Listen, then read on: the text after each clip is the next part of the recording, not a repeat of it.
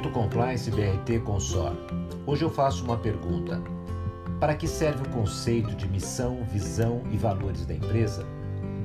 Imagine-se numa situação que te oferecem uma viagem, porém sem informação de destino, meio de transporte, condições que ocorrerá e tempo de duração. Ou mesmo uma situação na qual você é solicitado a realizar uma tarefa, mas sem saber ou entender o motivo dela, ou seu objetivo e qual será o resultado disto.